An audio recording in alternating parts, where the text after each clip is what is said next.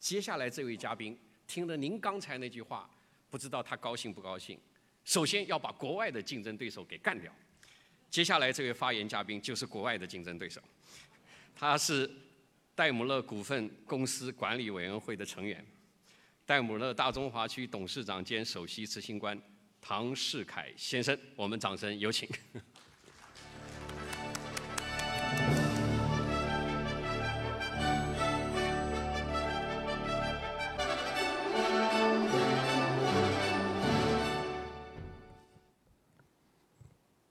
大家晚上好。Let me start by saying we have no intention to sell out our business. Not yet. Indeed, working for the automotive industry, I realize looking into this room that maybe I represent a very old economy. Um, yes, our company is 130 years old. This is a picture of the plant 68 years ago. And of course, our plants look much more modern today 更加现代化一些，但是实际上，我们的这个企业模业务模式还是和一百三十年、一百三十八年前非常类似。那么你可能会说，对于这样的一个传统的行业，它有什么样的这个信心、什么样的这个动力？我们是应该现在就卖掉，还是说更好的面向未来来发展呢？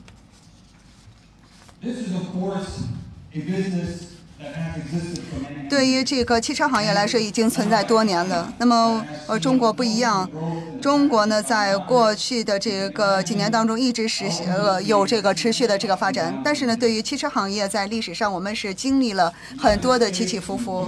比如说，在美国曾经是世界上中最大的这个汽车市场，那么后来呢，被中国所超越。那么你可以看到这个。在二呃二零零七二零零九年，也就是说世界金融危机期间，市场呢是下降了百分之三十五。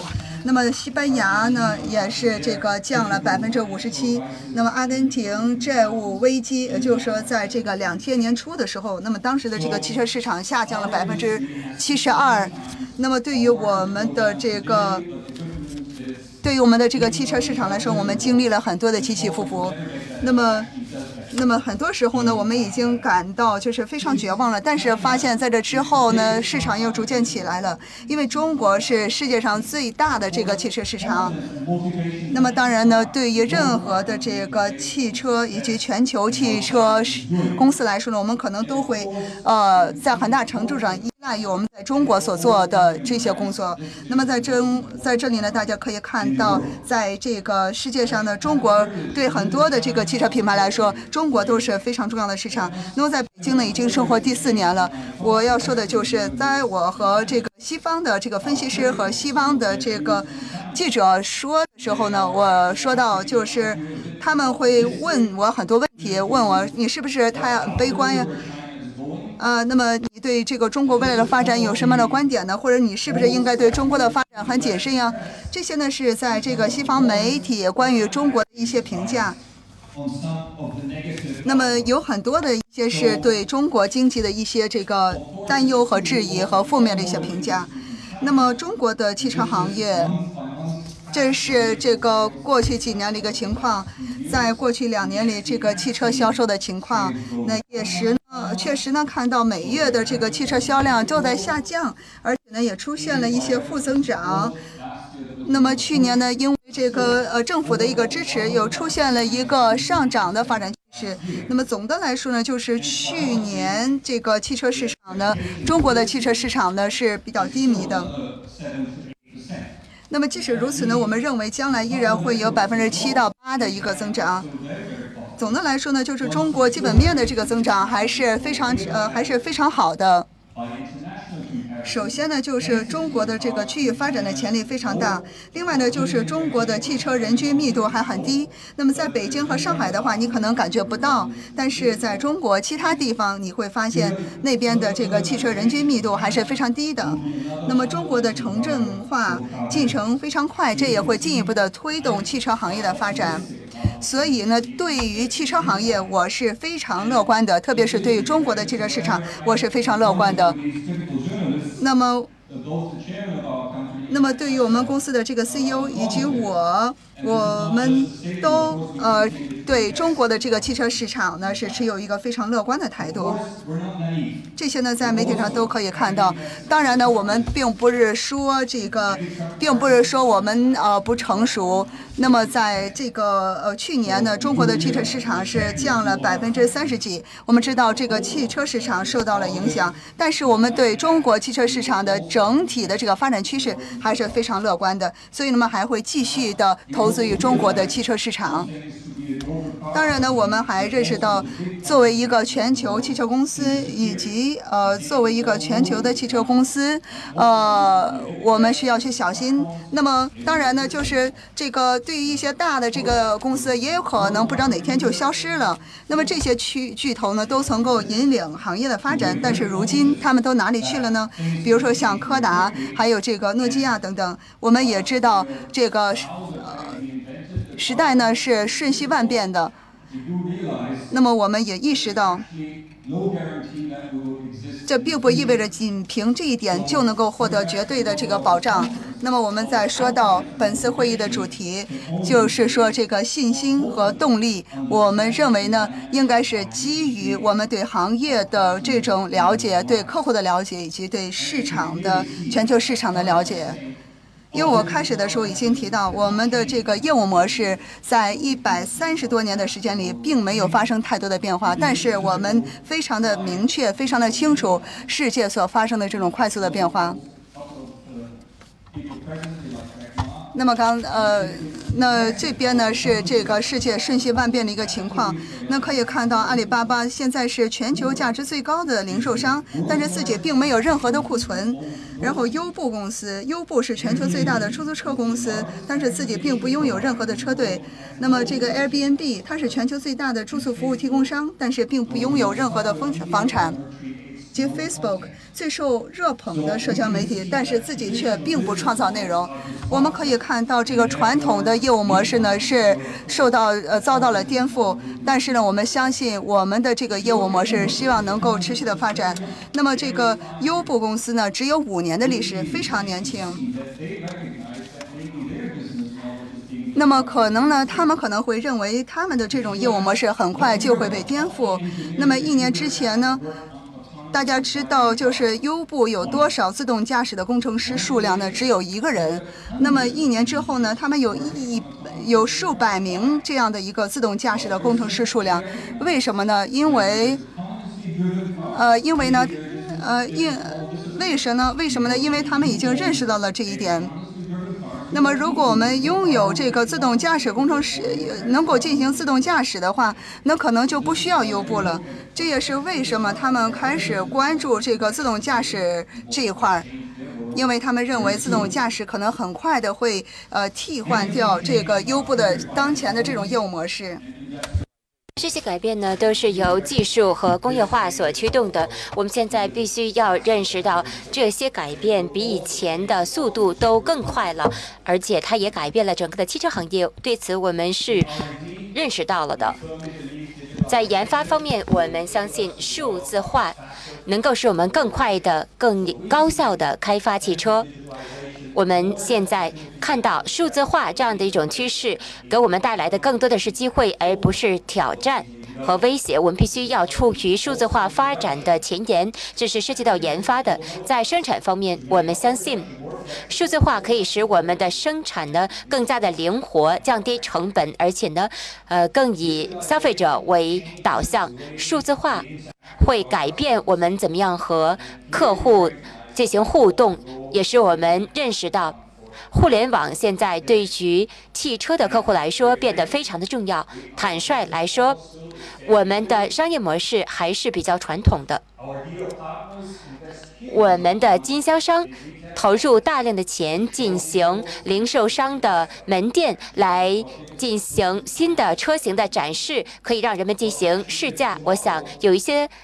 参会者一定是在这样的门店当中试驾过。明天，可能有一些人他们会愿意进行网上的购物，那么这样的一种商业模式呢，就会处于在危险当中了。有些人可能还会觉得这样的一种商业模式是可行的，是能够持续下去的。但是你必须要认识到，互联网它一定会改变我们和客户互动的方式。在戴姆勒，在梅赛德斯奔驰公司，我们发现在中国一些趋势呢，比世界上其他国家发展的更快，而且更加的强大。因此，在中国，我们呢也是积极的利用互联网进行推销和销售。我们呢通过微信平台售出了三百八十八台呃 Smart 车型，仅用了三分钟的呃时间。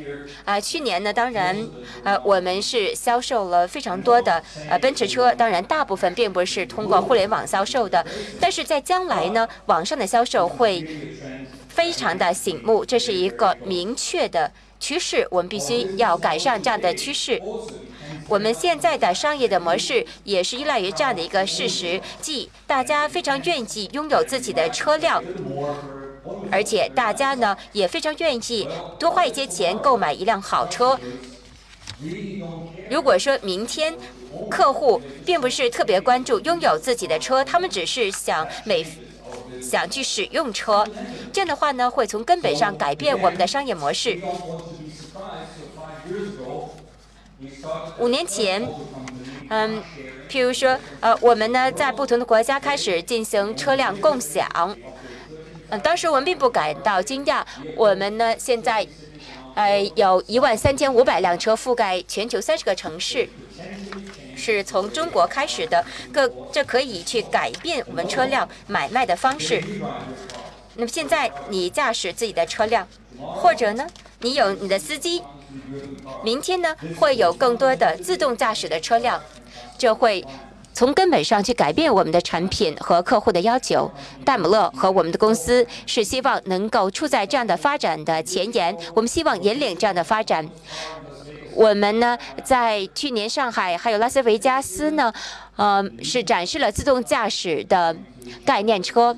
那么今年，呃，我们呢也会有啊自动驾驶车辆，我们呢会啊获得这样的许可。我要告诉大家，呃，全自动驾驶车现在离我们越来越近了，他们一定会到来的。在我们行业当中，另外的一个改变就是电动汽车。电动汽车对于中国来说是尤为重要的，它的增长呢，并没有很多人预测的那么强。但是，中国现在已经是世界上最大的一个电动汽车市场了。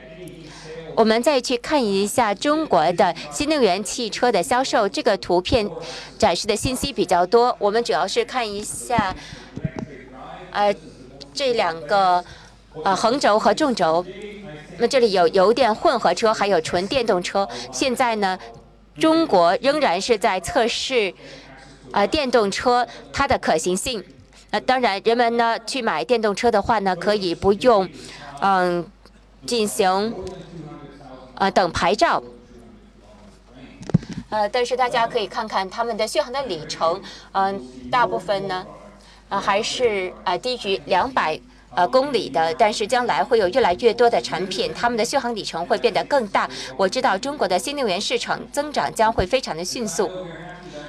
在戴姆勒，我们感到非常的高兴。现在中国市场上，嗯，有比亚迪，呃，呃，是我们的呃合作伙伴。我们还有另外的一个中国的合作伙伴在市场上，我们会有自己的新车的发展。新能源汽车的发展，我们也认识到，我们必须要应对这样的一个事实。我们不仅仅会有一些传统的呃车辆的供应者、供应公司是我们的竞争对手，那么还有很多其他的一公司也在进入到我们的市场上。我们已经认识到这一点了。那么在过去啊，竞争呢是比较简单的，我们知道我们的敌人是谁，我们的朋友是谁。但是在将来，我坚定的相信。数字化会导致新型的合作，我们把它称为亦敌亦友。你不能够只是简单的说你是朋友，你是敌人，不是这样一黑一白。传统来说，呃，我们呢有奥迪，还有宝马是我们的竞争对手，但是现在我们呢要去看一下关键的驱动因素。必须要有更大的发展。我们发现很多的互联网公司啊，他们呢现在技术发展都非常的迅速。我们看看结果。呃，宝马、奥迪是还有我们呢，是共同的进行了非常多的互联网的投资。我们也认识到了传统的行业现在受到了挑战，我们不能够只是坐在那儿去看、去等待，我们必须要捷足先登。展望未来，我要给大家传达一个非常重要的信心。我们认识到，我们是处在一个传统的行业当中，整个世界在改变，但是我们是很有信心的。我们要去观察我们的客户，我们要预测我们行业的发展的趋势。我们觉得未来是乐观的。我这里简单的给大家介绍一下我们中国的业务的发展。我非常感谢我们中国的客户，很多人都是参加我们的会议。我们在2015年增长是非常的强劲的。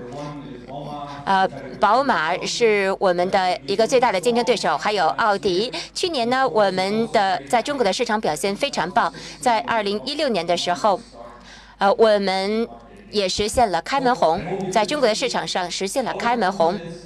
我希望大家能够看到我们的信心和我们的动力。实际上，对于汽车行业来说，我们信心十足，动力十足。我们相信汽车的最好的时代将要来临。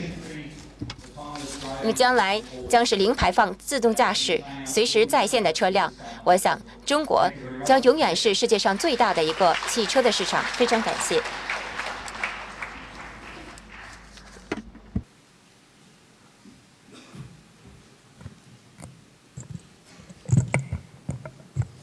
好，谢谢唐世凯先生，呃，非常坦诚的、开诚布公的把汽车行业的目前发展的环境以及竞争的局面呢，给大家呢这个阐述的非常的清楚啊。呃，他在下面讲了一个非常重要的单词，叫做 phenomenon。phenomenon 呢怎么翻翻译翻译啊？这个化敌为友好像不对，亦敌亦友呢好像也不对。有中有敌，敌中有友呢，好像也不大对。